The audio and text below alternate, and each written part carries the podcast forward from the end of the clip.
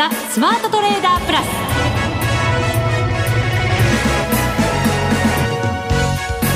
全国のリスナーの皆さんこんにちは。内田まさです。この時間はザ・スマートトレーダープラスをお送りしていきます。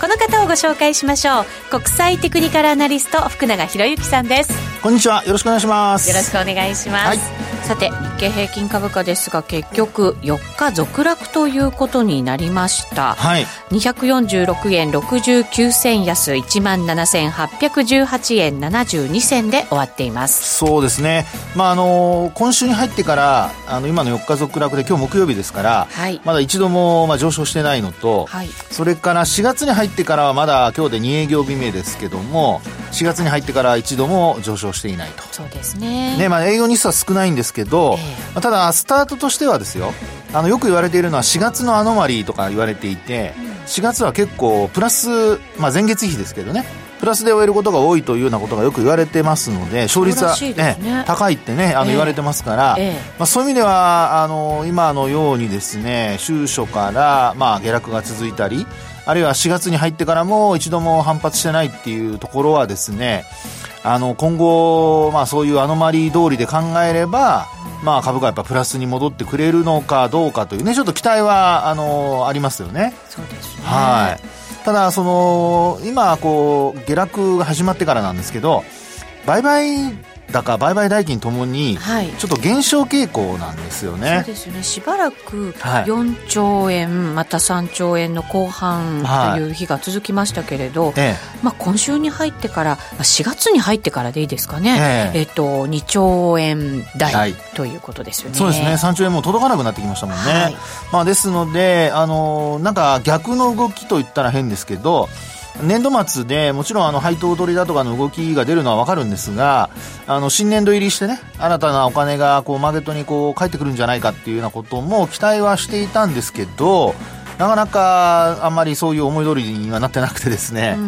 逆にちょっと減少傾向になっていると、はい。はい、なので、まあ、年度云々というよりはどちらかというとやはり、あのまあ、新型コロナウイルスの感染拡大へのえーまあ、懸念だとか、あと景気後退懸念だとか、まあ、特にあの東京で考えますとね、あのいつ非常事態宣言が出されるのかとかですね、あのまあ、これ別にあの出さないっていうこともあり得ると思うんですけど、はい、ただ、なんかね、毎日報道ベース見てると、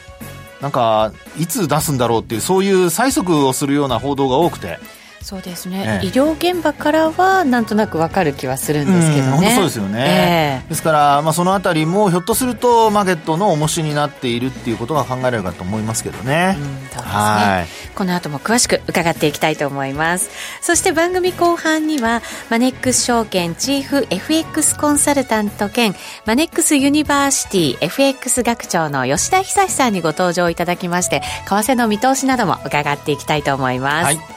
それでは番組進めていきましょう。この番組を盛り上げていただくのはリスナーの皆様です。プラスになるトレーダーになるために必要なテクニック、心構えなどを今日も身につけましょう。どうぞ最後まで番組にお付き合いください。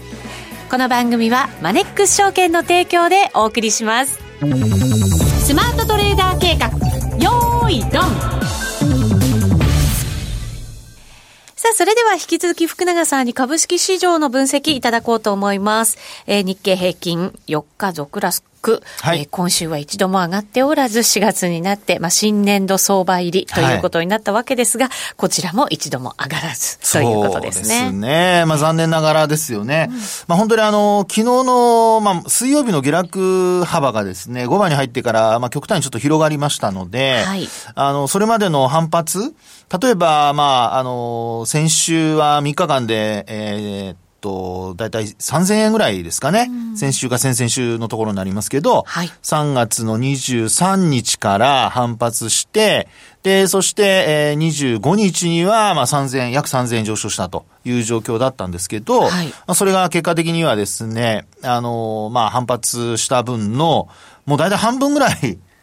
もうちょっと吐き出した感じになってしまってましてですね。うんはい、え結果的にまあ、株価的に見ますと5日移動平均線も下回ってますし、あと残念ながらこうトピックスは25日移動平均線超える場面があったんですが、あの、日経平均は25日移動平均線を上回ることもできずにですね、うん、今お話したようなあ反落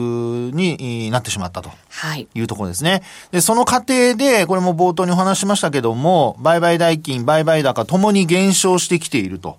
ですから、まあ、これはあの、経験則ですけども、過去も、あの、まあ、えー、そうですね、えー、値下がりする局面、うん、こういうとこって意外と先物主導で下落してるケースが多くて、はい、あの、現物をとかとか売ってるっていう、こう、そういう印象はあまりないんですよね。ですから、あの、まあ、今お話したように、商いが減少している方がですね、はい、どちらかというと、その先物を売りやすいというのを言うとちょっと語弊があるかもしれませんが、先物の下落が、まあ、目立つと。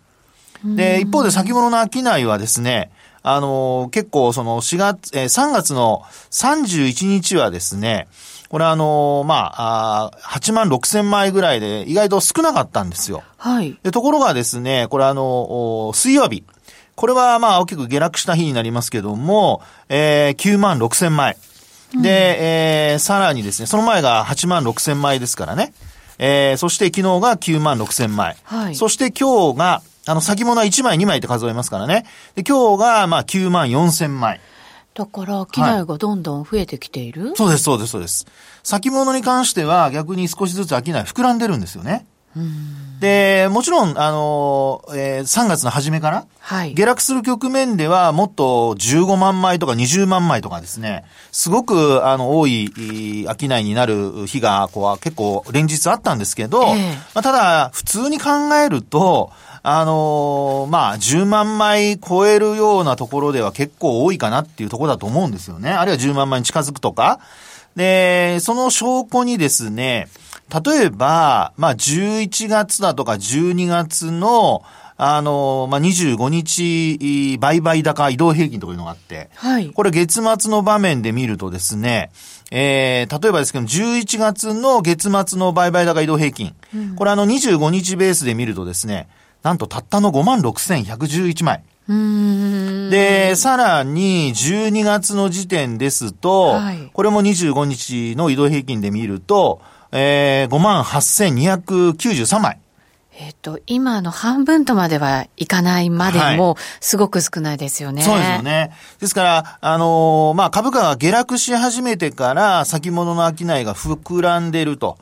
これってヘッジ的な意味もあるんですかね？だと思います。そうでしょうね。ええ、あのー、まず、えー、そうですね。下落が始まったところは2月の下旬というふうに考えると、はい、そこから先物が大きく、あのー、まあ、商い膨らんで、一番多いところではですね、えー、っと、この日で見ると、なんと31万5530枚できてるんですよ。ほー。それすごいですね。ね、すごいですよね。えー、ただこの時の日経金株価の水準は、えー、2万1000円台。これ先物の水準ですけどね。はい。はい。にえー、225先物の、えー、価格水準は、まあ、終値だけで見ると2万1170円。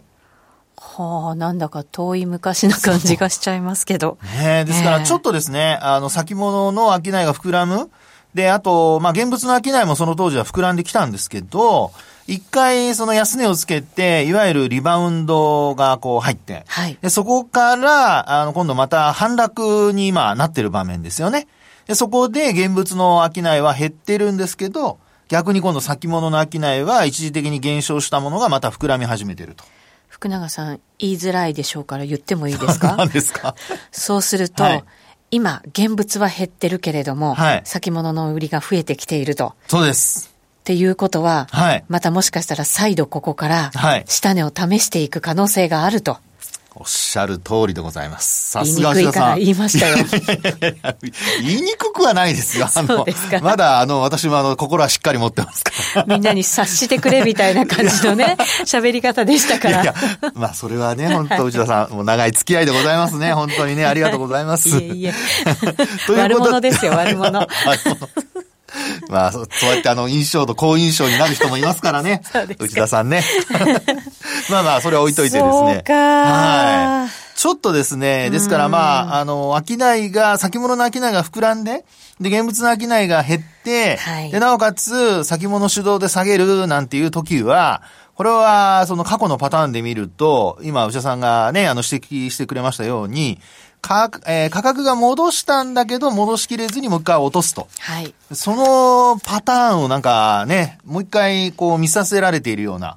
そんな、まあその始まりっていうところかもしれないんですけど、はい。そういう印象なんですよね。そうですよね。はい。外国人の先物のあたりの売りもものすごい膨大な金額でしたもんね。ね。まあですから、ちょっとレバレッジをね、効かせて取引をするという、その先物の、おまあ特徴から、はい。あとは、その値幅的にも、まあ、あの、ラージですと10円動きますからね、かける1000倍ってことで考えると、まあ、あの、本当10円動けば1万円、えー金額に直すと1万円の、まあ、損益が発生すると。はい。ですから、まあ、100円、200円動けばもうあっという間に数十万。それがまあ、千、えー、10枚とか20枚っていう単位になると、もうそれだけで100万、200万って形になりますからね。で、もちろんあの、損失にもつながりますので、まあ皆さんちょっと、あのーまああまり軽々しくね、売買して損失につながったなんてことになると偉いことなので、注意はしてほしいんですけど、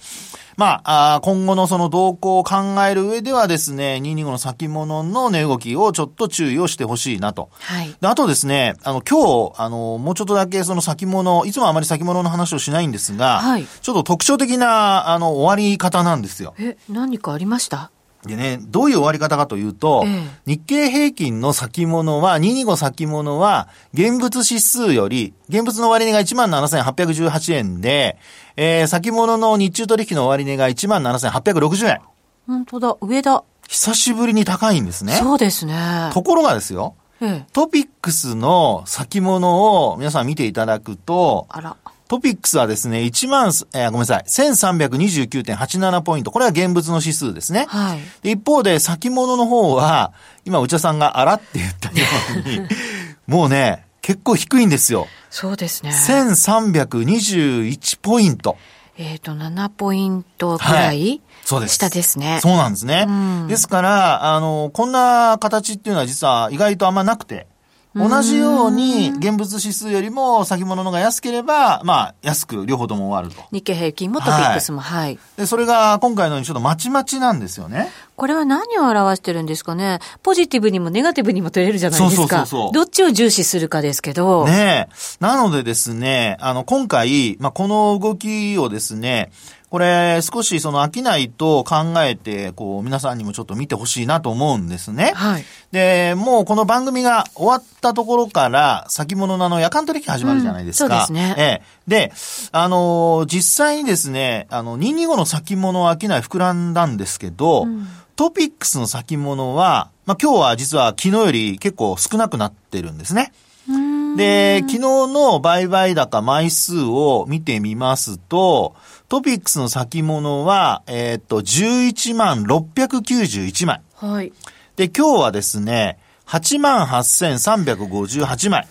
なんだろうこの違いは。ね。うん。ですから、まあ、今日、あの、まだ、あの、ETF 買いが、あの、日銀による ETF 買いが入ったかどうかわかりませんけど、はいあの、まあ、トピックス型を買ってるのでですねうん、トピックスにも若干影響があるとは思うんですが、まあ、このですね、商い、トピックスの商いの減少と、一方で、まあ、225先物のその商いも、まあ、本当若干は減少してるんですけどね。でも水準的には高水準をやっぱり維持しているので、まあ、先物が少しこう減少、あの、トピックスの先物が少し減少してるってことを考えると、ひょっとしたら、まあ、225先物の方に、あの、再寄せしてくるのではないかなと。はい。ですから、あの、トピックスのお先物が、まあ、午後、あの、午後というか、あの、その、この番組が終わってから4時半から、あの、夜間取引ですね、ナイトセッションに入った中で、えー、225の先物と、あと、それからトピックスの先物、どっちに再寄せするか？はい。で、そういうのをですね、あの、再寄せというのは、あの、現物の終値に、あの、基準にしてですね。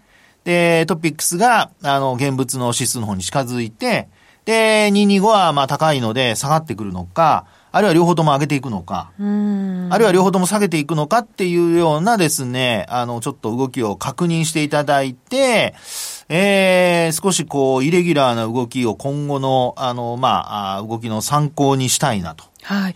これまでも、はいトピックスも下落局面では日経平均と同じように、ええ下げる局面では商いが膨らみっていうのは同じだったわけですよね。それが今回もしかしたら、まあ、もう本当に今日だけかもしれませんけど、はいえちょっと違和感のある動きになってきたってことは、はい動き自体がこれまでと同じようにならない可能性もあるっていうそういうことですね。よね。ええ。なので、あのまあ、あーただ、これまでもこの番組でお話しているように、トピックスが意外と先行指数になっているのでですね。いやん。いやいやいや、これはね、本当にね、まあその辺をちょっと一応頭に入れて、うんそうですねはい。あの、明日、まあ今晩のナイトセッションの動きから、あの、明日、まあ週末、で、お話ししましたように、もう、あの、今日までで、えー、もうずっと、い一日も上がってませんからね。はい一週間通して下落っていう流れになると、またまた本当にあの日経平均で1万7000円、今日8000円割りましたから、はい1万7000円台も、お前、まあ1万7000円前後とかですね。そういうことも考えられなくはないので、まあ、ぜひちょっと皆さんですね、あの、先物の動きも見つつ、はい。えー今後の動向というのを、おまあ、判断する材料として、えー注目してほしいなというところでございますね。そうですね。はいこのところ本当にね、なんだか嫌なニュースばっかりというか嫌な話、嫌な見通しばっかりね。まあ、見通しはね、ちょっとね悲観的にならざるを得ないですけどね。そうですね。はいただまあ、ちょっと違和感もね、出てきたぞっていうのは、そうですそうです少しだけはい明るさになればいいなと。そう。それもチラッとでしたけど ね。もう本当ね。ね、先物、2行の先物がちょっと現物より高く終わっているのでね、はいそちらの方の流れに変わってくれると、はいえー少し下げ止まりの兆しも出てくるかなというところだと思いますね。そうですね。今日ははい先物のお話中心に行きましたけれども、こちらは現物になります。えっ、と、お東京証券取引所が発表しました3月第4週の投資部門別株式売買動向ですが、外国人投資家7週連続の売り越しということになりました。ね4週というと結構上がった週じゃないですか。えーそうですね、はい。そうですよねうんまあ現物。まあ現物ですからあれですからね、やっぱり先物の商いが膨らんで、先物で買って現物は一方で、まあ利益確定しているという、そういう流れの可能性はありますね。なんですかね。はい売越額が9517億円ですから随分膨らんだなっていう感じですね。確かにはい。一方、個人は7週ぶりに売り越しだったと。両方とも売り越しなんですね。ことですね。はいはい。えーそれでは一旦お知らせを挟みまして、今日のゲスト、吉田さんにご登場いただきます。今、注目のアメリカへ投資してみませんか？米国株に興味はあるけれど、なんだか難しそうだなぁと思っている方。実はそうではありません。米国株は1株から購入可能。株価は100ドル以下のものもあり、1万円程度の投資で、あなたも米国企業の株主になれます。少ない金額から投資でき、始めやすいのが米国株の特徴なんです。多くの企業では、配当は3ヶ月ごとに支払われるので、配当金をもらえる楽しみもあります。日本でもサービス展開するアメリカ企業は多く、日本人にも身近になっていることで、米国株投資を始める方が増えています。マネックス証券の米国株取引手数料は税抜き0.45%で、最低取引手数料は無料。マネックス証券の米国株は特定口座にも対応しており、3600銘柄以上の取扱い銘柄をスマートフォンアプリでも取引が可能です。さらにマネックス証券では、税抜きの取引手数料を最大3万円までキャッシュバックする、米国株取引デビュー応援を実施中。マネックス証券なら取引手数料実質0円で米国株投資を始められます。米国株ならマネックス証券。今すぐマネックス証券、米国株で検索。米国株式及び米国 ETF、リート、予託証券、受益証券発行信託の受益証券などの売買では、株価などの価格の変動、外国為替相場の変動など、または発行者などの信用状況の悪化などにより、元本損失が生じることがあります。お取引の際は必ず、契約締結前交付書面などを十分にお読みください。マネックス証券株式会社、金融商品取引業者、関東財務局長、金賞第165号。ザ・スマートトレーダープラス今週のハイライトそれでは早速今日のゲストをご紹介しましょう。マネックス証券チーフ FX コンサルタント兼マネックスユニバーシティ FX 学長の吉田久さんです。こんにちは。こんにちは。よろしくお願いします。よろしくお願いします。お願いします。いやー、3月はドル円の動きがかなりダイナミックな感じになりましたけれども。まあ、株ほどじゃないですけどね。株ほどじゃないけど、ニューヨークの株とか見てると毎日もう1000ドルとか2000ドルね、上がったり下がったりして、たまになんか200ドルとかって言うと、あれって小動きだねみたいな感じじゃないですか。そうなんですよ。3桁で終わったねみたいな感じのね、感覚になるのがね、怖いですよね。確かにね。でもそろそろまあね、落ち着いてくれないととは思うわけですけど。えー、でまあ、為替相場っていうのは別に動いた方がいいんですけどね。それこそ、ちょっと前まであれじゃないですか、為替もドル円なんか全然動かなくなったねこの2、3年ね、特に。本当に1年間で10円ぐらいの値幅しか取らない状況が3年も続いたわけですよ、はい、そうするとどんどんなんかこれはもう構造的なものだからドル円は小動きがあのその構造的に小動きになったんだから永遠に動かないみたいな話になってきましたけれども 僕はそれ自体は、まあ、あのおかしな議論だと思うので、うん、あのいずれは動き始めるなと思っていたんですけれどもそれがこのコロナショックとね重なった結果、はい、なんかコロナショックであのすごく動くようになったようになってるのはちょっと嫌な感じですけどもね、3月数字だけで言うと3月のドル円の1日平均値幅って2円なんですよ。1日なんですね。1日で2円動くねいやあのさすがよくご存知でそれこそ1月ぐらいまでって1か月で2円しか動かないみたいな状況が何ヶ月も続いてたんですね。そうですよね。1日平均値幅でいうと去年あの1年間であの1日の平均値幅っていうのは大体0.5円なわけですよ、はい、ドル円っていうのは1日で50銭動くのが普通だねっていうのが 去年1年間の状況だったわけですよ、はい、それが今だと1日で2円動くのが当たり前だねってこうなってるわけですから。でさすがに2円も動くのっていうのはあの随分久しぶりのことで例えばあのここ数年はともかくとしてねその前まではあの為替相場だって大相場ってあったわけで、はい、トランプラリーってあったじゃないですか。ありましたね。覚えてるでしょ、はい、4年前ですよ。4年前の大統領選挙の時ですよ。あの2016年11月の大統領選挙の時時なんですけどもあれでもね1日平均値幅っていうのは1円の何十銭とかつまり2円なんてやっぱり動かないんですよ。今回の方が動いたんですねあの時だってね、なんかあの大統領選挙がそろそろなんとなくこう見えそうだぞ、結果がってなった時に、うわーっと上がり始めて、ゾクゾクしましたけどね。ねすごかったでしょ、うん、それでもね、平均値幅で見ると、平均値幅で2円になったのっていうのは、さすがにね、やっぱりリーマンショック以来ってなるわけですよ。ああ、なるほど。リーマンショックって、まあ言うまでもなく2008年ですけれども、ただ2008年の9月15日かな、あの、リーマンが突然破綻して、ただすぐにはあの株式市場も為替市場も大きく動くわけではないんですね。翌10月になってから途端に動き始めて、はい、大暴落にそして為替もやっぱりドル円が大暴落にって向かうんですけれどもそこから3年ぐらいの下落相場がね、うん、続いたわけですもんね。この2008年の10月っていうのがリーマンショックでも為替相場的に言うと最高のボラティリティが出たあの月なんですけれども、うん、この時の平均値幅1日ドル円の1日平均値幅って2.7円かな。だから今回以上なんですけれども、はい、それにしてもやっぱりそれ以来のね2円を超える値幅になったのが今回のコロナショックの3月だったということですね。はい。えー、さてそのまあドル円も久しぶりに動いてそして株価も動いてということなわけですけれども、はい、これ今までのこう動きとは本当に逆の動きに転換してきたっていう感じですよね。うん、そうですね。はい。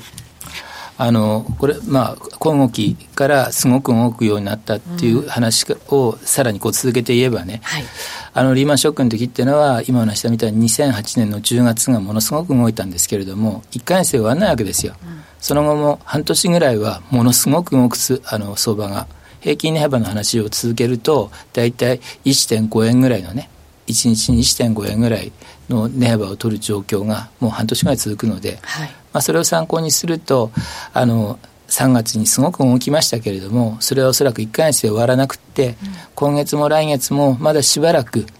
あんだけ今後期でもうんざりだねって言ってて、待望のすごく動く相場が戻ってきたんですけれども、はい、あの、まあ、その待望の動く相場がですね、まだしばらく続きますよと。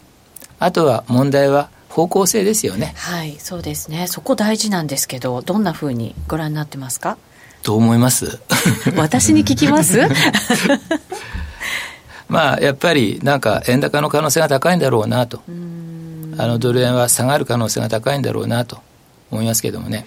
あのリーマンショックの時もドル不安ものすごく言われてで世界的に強調してこうドルを供給したわけですよね。あの時は金融危機だったわけじゃないですか、それでもやっぱりこうドルが一旦こう買われていってその後はすごい長い相場で下落になりましたよね。ですよね。ドルが売られるという、まあ、その供給量としてはそれがやっぱり当然のことなのかもしれないんですけど、うん、今回ももちろん供給してるわけですよね緊急的に。そうですよね、えーまあ、今まさにおっしゃった通り3月も中旬から一旦株がどんどん下がっていくのを尻目にドルだけは上がっていって、はい、為替は上がっていってっていうことになりましたけれどもそれは